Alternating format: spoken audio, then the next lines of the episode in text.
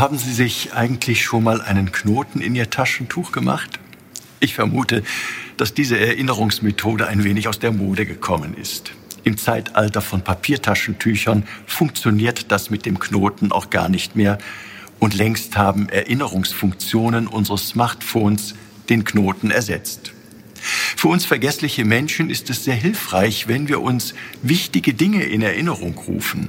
Gut ist es zum Beispiel, dass wir an den Termin für die Abgabe unserer Steuererklärung erinnert werden oder die App uns freundlich darauf aufmerksam macht, dass wir uns heute noch nicht genügend bewegt haben.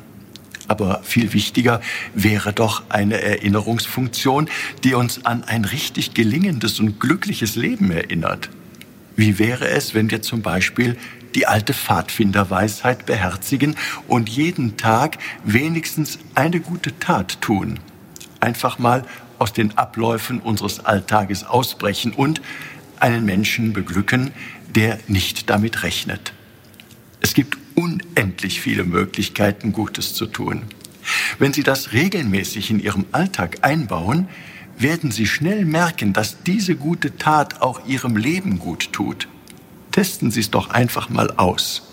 Liebe und Freude lässt sich nicht nur am Valentinstag verschenken.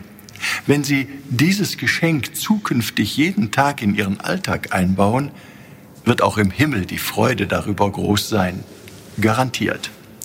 Ich schlage vor, Sie lassen sich am besten täglich an diese gute Tat erinnern. Es muss ja nicht mit einem Knoten im Taschentuch sein. Ihr Rainer Wölki Erzbischof von Köln.